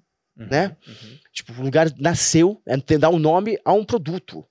Mas é slow porque é mais orgânico? É slow porque ele vai diminuir o ritmo, você vai ter Uhum. estações do ano, Você não vai ficar sobrecarregando seu solo com nitrogênio, com, dando cargas de, De né, agrotóxico também? de agrotóxicos para Ah, conseguir entendi, ter entendi. acelerar processos, para conseguir ter, por exemplo, o ano inteiro tomate Uhum. na Entendi. prateleira. Sim, sim, sim. E tomate deveria ser sazonal. Uhum. E agora você tem tomate de Porque ponta a ponta do dele, ano. né? Exato. né? Alface de ponta a ponta do ano. Algumas deveriam ser sazonais. Uhum. Né? E sobre o respeito da sazonalidade. que é o eu não tenho tudo que eu quero a hora que eu quero. Às vezes eu tenho o que eu quero porque é o que tem naquele momento. É, E é difícil abraçar isso num mundo tão cômodo É, e numa geração em que o seu cartão vale mais que o seu título de eleitor. sim. É, É, é então- verdade, com certeza, cara. Né? Então, assim, tipo, é. Mas eu acho que Difícil é, é um problema profundo também, né, cara? Porque, assim, a, a alimentação mundial, a gente teria que entrar também numa sustentabilidade de divisão dessa, desse alimento. Porque do jeito que é desenfreado, do jeito que é jogada a comida fora também, cara, é um negócio. É, é um problema mais profundo, né? Que eu acho que. É. Nem vamos entrar, porque esse é um é- tema. é, é, né, Ele cara? é, é que assim, tipo, é, é pensar assim, profundo. e- a monocultura às vezes acaba com a biodiversidade local porque não consegue atender mais aquela população. Sim. E aquela população fica restrita em alimentação porque não está se fazendo mais comida para a população local. É isso. Aí E se, só- se dão outros problemas, né, É, cara? e só Ah, para fora. E aí fica caro para a população local conseguir consumir, por exemplo, num lugar que só planta cenoura, fica caro tomate. uhum. Sem contar também o, o lance do clima, que É já tá muito louco. diferente, então já tá Sim. impactando em algumas coisas. Tá. É, daí Vai- Bem, não, vai não vamos entrar nessa discussão. É. Ah. vamos falar de confeitaria, caralho. confeitaria caralho. Ei, mas é. o novo nome de É, o no- confeitaria. é, é uma loja Nossa, nova? tem vários pus, viu, Bianca? Mas- Ah, nossa, Eu só queria saber o endereço dessa nova confeitaria. depois. Ah, Shirley. Tá buscando bolo de rolo? Bolo de rolo? Na confeitaria caralho você vai ter. Gente do. Agora foi ele, ele que me provocou. Ele que... E pior que ele não deixa cortar. Não deixa, eu vou perder isso. Ele nunca deixa Você cortar. tá aí doido. Ó, até eles estão se divertindo falando gente que. Pois é, ó. Tá Esse é o que dá pra eu fazer o não anúncio preciso do nem pedir, tá? Esse corte tá. Agora eu entendi o seu vídeo. bolo de rolo É. na confeitaria. Vai, Shir. Você vê, sempre tem alguém no nível, né, acima do nosso, Leandro. A Eu fico muito feliz de A conhecer. Shira encontrou alguém pior que ela, porque ela sempre fala essas paradas, a outra pessoa fica mais de Oh, boa. é? O Coraza trucou um seis aqui, ó. E penso que nós estamos nesse ritmo desde cedo. né? A gente tá. Tô sentindo que eu vou sair daqui com várias companhias pro jantar que eu ia sozinho. Vou aumentar minha reserva. Vai, pode pedir lá.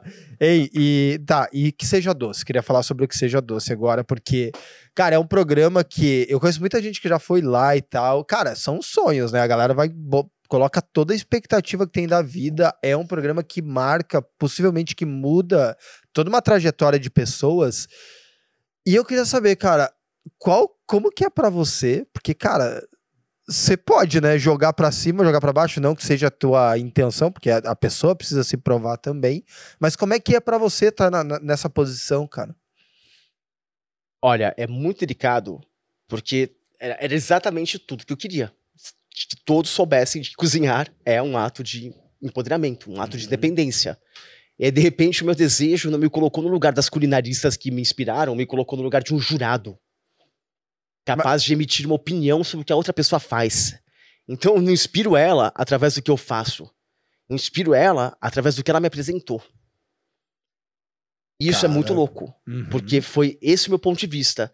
Não importa o que eu fale aqui, é sobre inspirar essa pessoa a dar o seu melhor Uhum. e não sobre detonar o doce dela. E eu tenho que também entreter o público, tenho que causar uma diversão.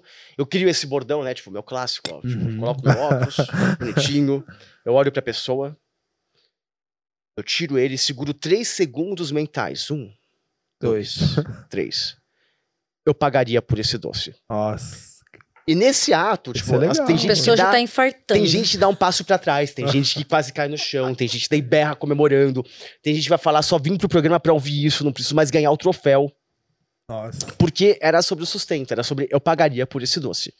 Esse é o resumo Virou de a um bom chave pra ela já também, né? Mas também tem o cuidado quando você vai dizer que não pagaria, né?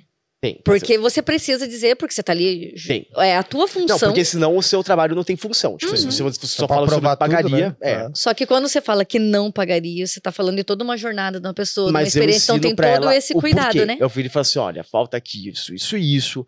né? Eu- a minha crítica nunca tá baseada no que eu achei, só. Uhum, não é só ah, Tá eu baseada no não que gosto. eu né? penso que poderia ser melhor. É, eu já vi algumas, assim, cara, e é, e é, é técnico mesmo, assim. Uhum. Eu não acho que, que é agressivo de maneira nenhuma. É uma parada que constrói a pessoa de certa maneira.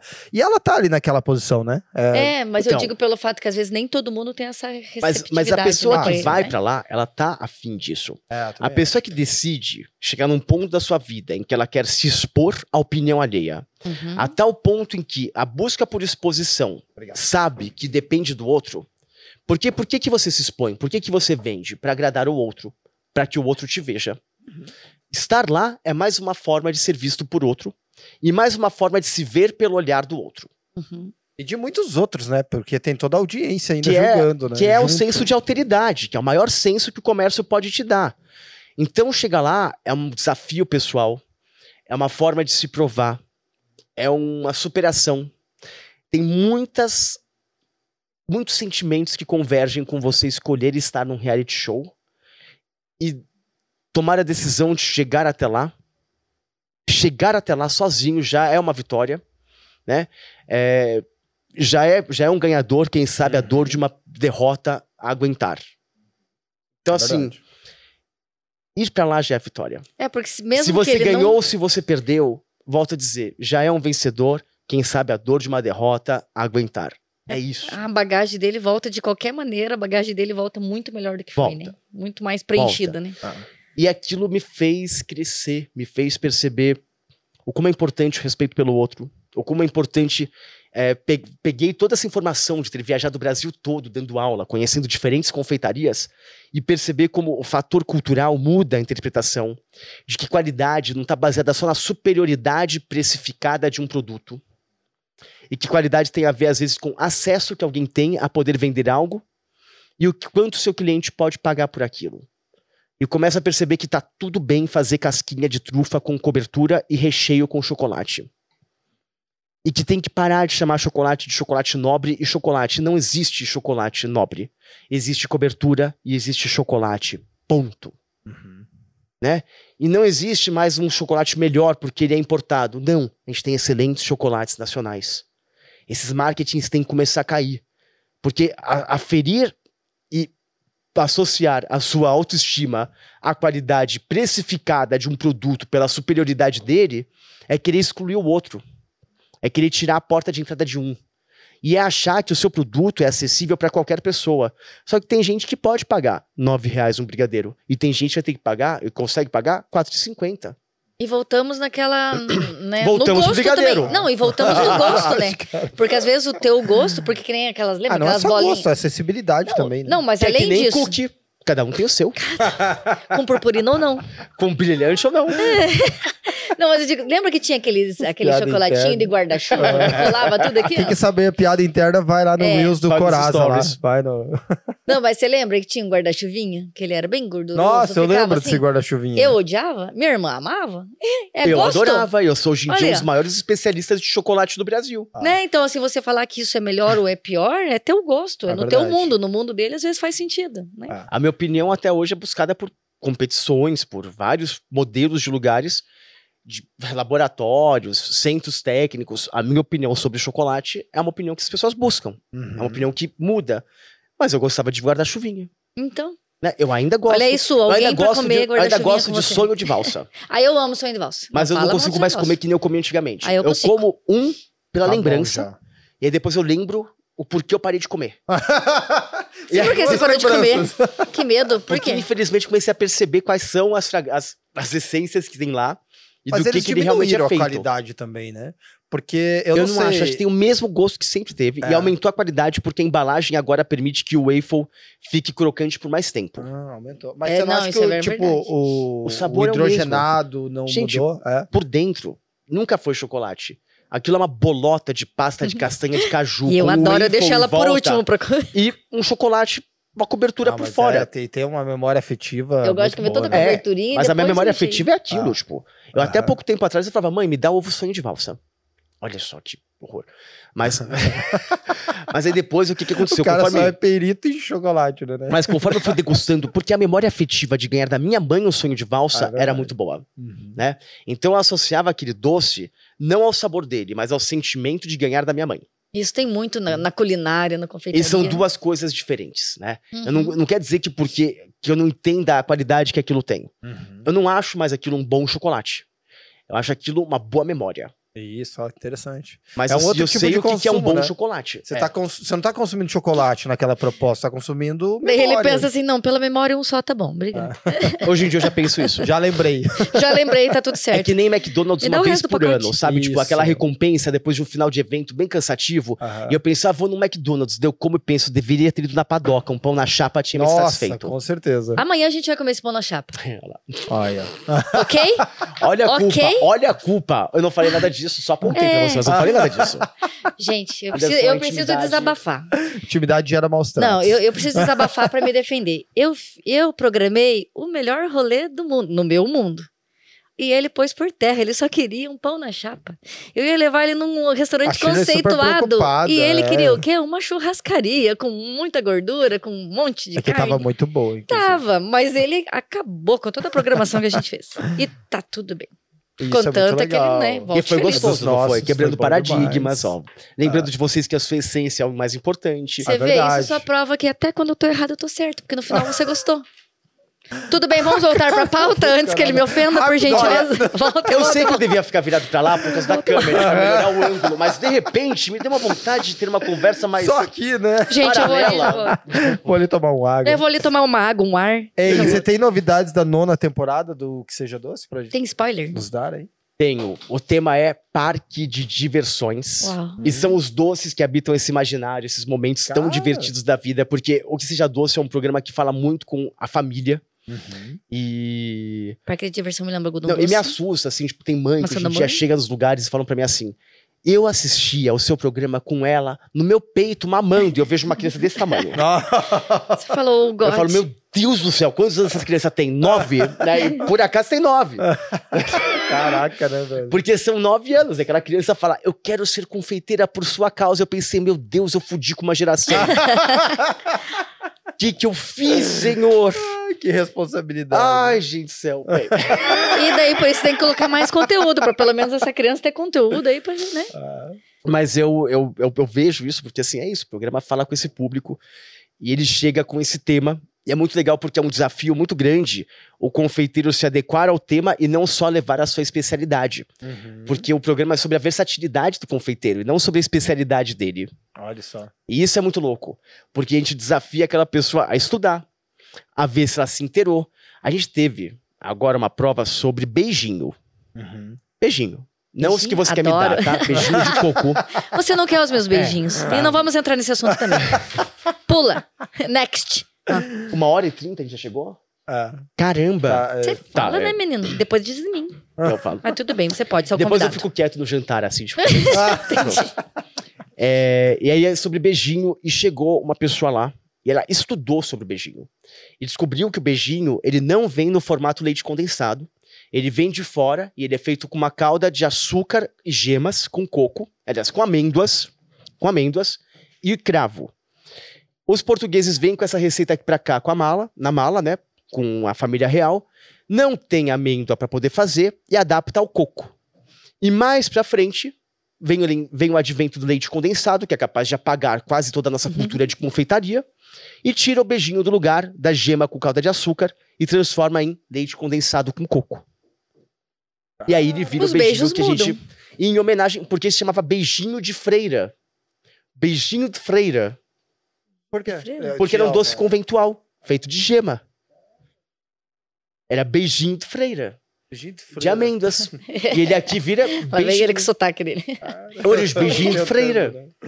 Não, tô dizendo dele, que ele já tentou francês, agora português. Ah, eu, eu sou um cara que quero aprender, mas eu, eu falho algumas vezes. Não, você fala. Ah, Ah, Eu se fosse eu, ele ia estar falando o contrário. Você vê como é bom a gente ser um empreendedor? Minha meta de vida. Vamos voltar pra pauta antes que ele me ofenda de novo. Vai, não dá tempo pra ele. Mas ó, gata, como empreendedor, você já aprendeu a dor de uma derrota, aceitar. É, é aquela coisa assim, né? Você, você tem que ser o protagonista do seu fracasso, né? Eu já Nossa! aprendi isso. É. Onde é que você aprendeu? Seja tá o protagonista do seu coisas? próprio fracasso. Não diga que você não é capaz de errar. Vai lá e prove que você erra. Ah, não deixe que os Coach outros digam fracasso. que você não é capaz. Isso. Diga você mesmo. Prove, Prove pra eles pra que eles você estão você certos. tá certo, né? É isso. Mas aí, ó, uma, uma dica sobre isso. Mas pelo menos ele me chama de gato o tempo todo. Lá, Se é ironia ou não, ok. Mas, ó, não glorifique as suas merdas do passado. E como diria Emicida, permita que eu fale não as minhas cicatrizes. Achar que essas mazelas me definem é o pior dos crimes. É entregar o troféu pro nosso algoz e fazer nós sumir. Então tá tudo bem a gente errar, né? E essa Ok. música é ótima. Só não acha que isso te definiu. Ok, tudo bem. Ah, verdade. Mas eu já vou guardar no coração nesse pedacinho. É. Ei, e deixa eu falar uma, uma última parada pra gente A gente chegar só pra tem conclusão. quem a gente tem amor, tá? Oh, É, que lindo. Gente, isso foi uma declaração de amor linda. Intimidade é só Pode quem fazer um ama. corte desse aqui, por favor, pra mim? Vou colocar no meu Instagram. Obrigada. Ai, ai, cara, dá pra fazer um compilado de cortes assim. né? É. Ofender, é, como que é? Bate a sobra. Bate a sobra. Entre tapas e É. beijos, é ódio, é desejo. E o beijinho nem é com leite condensado. Tá, então já vou pedir mais um corte, Bianca. Então, aí o corte agora sim, o Lucas e a. O chefe Lucas e a Shirley se amaram. Daí a gente põe o compilado inteiro. Depois a gente assim. faz uma fotinha assim, tipo. Começa com entre tapas e beijos já. Isso, entendeu? e com a musiquinha. Entre tapas e inclusive. beijos. Olha lá. É o teaser? Perfeito. Como diz a nossa música do nosso Stories hoje. Ano passado eu morri, mas esse ano eu não morro.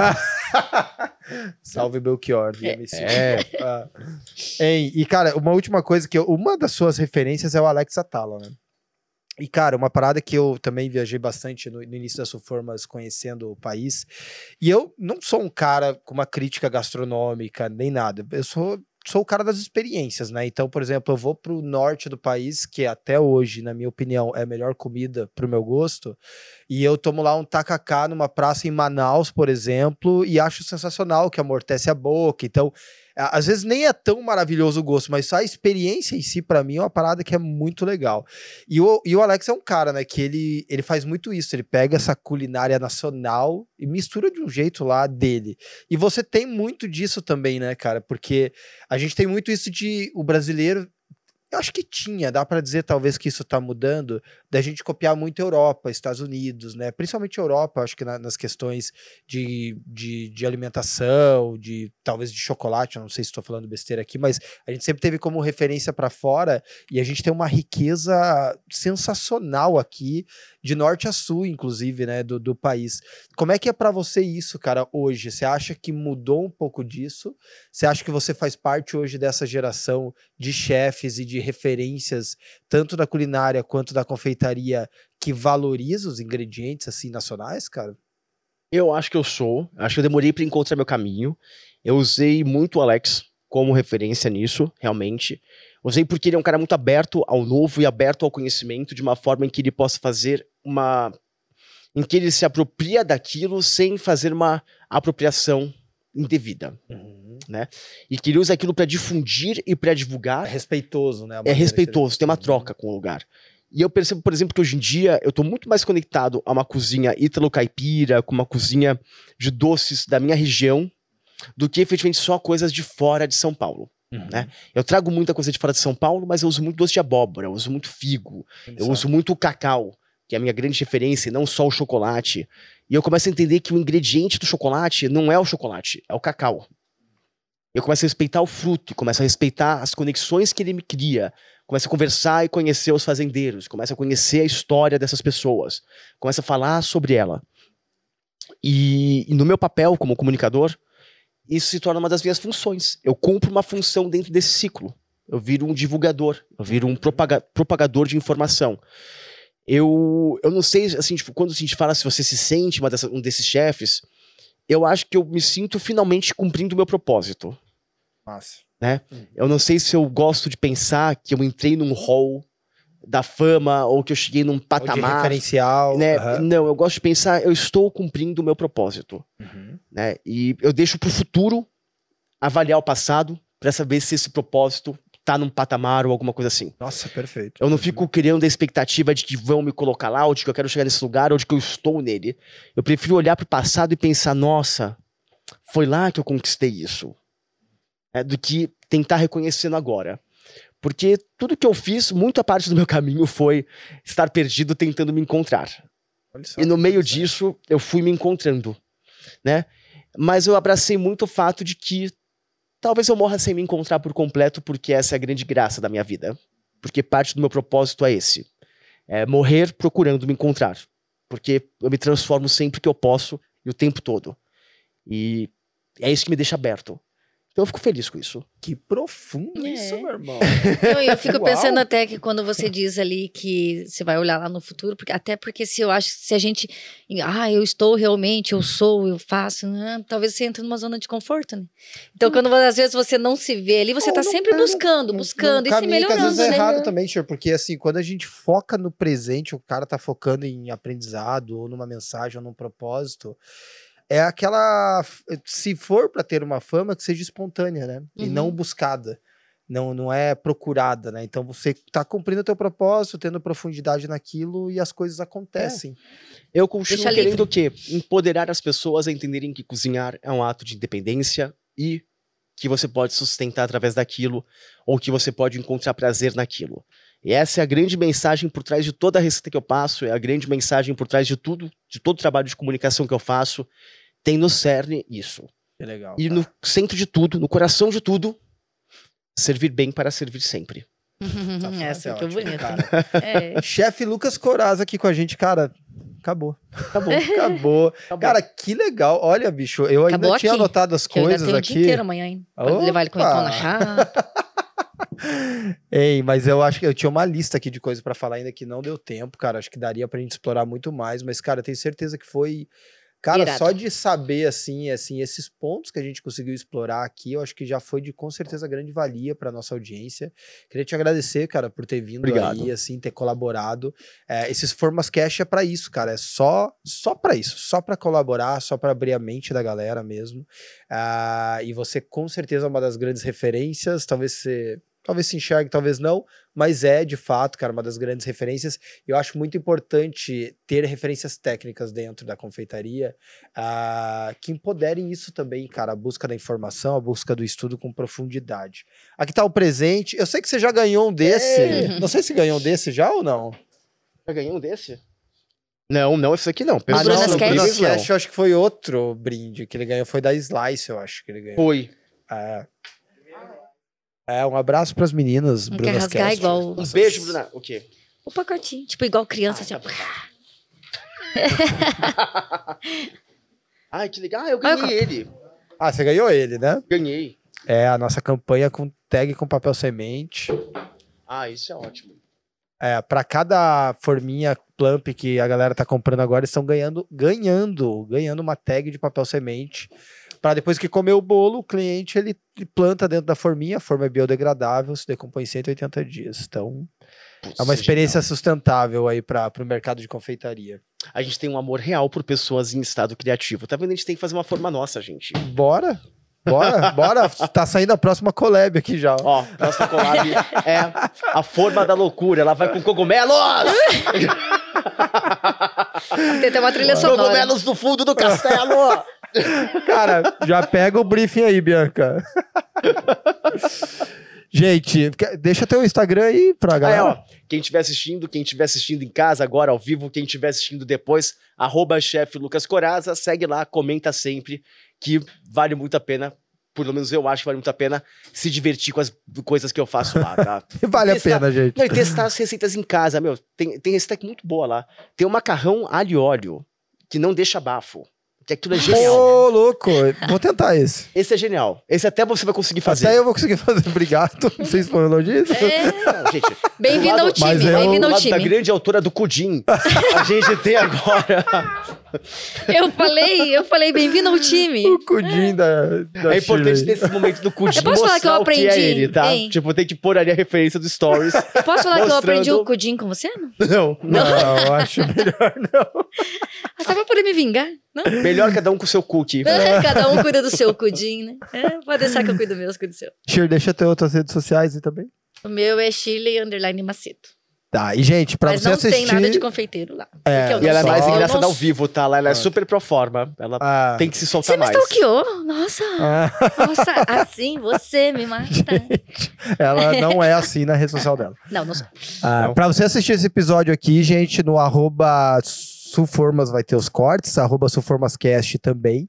É, do canal do nosso YouTube do Sulformas, você encontra o episódio completo em vídeo, editadinho, hein? Capitulado, né, Gui? Que fica no capricho lá. É, e também no Spotify, gente. Tá no treino, tá correndo, tá fazendo a encomenda do dia, coloca no foninho lá e ouve que vale muito a pena e com certeza vai trazer muito crescimento para a sua vida e também para o seu negócio. Valeu? Valeu, foi ótimo. Muito Valeu. obrigada. Valeu, gente. Obrigado Beijos. pelo convite, viu? Valeu, Obrigado meu querido. mesmo. Obrigado, gente, cara. Foi ótimo. Valeu.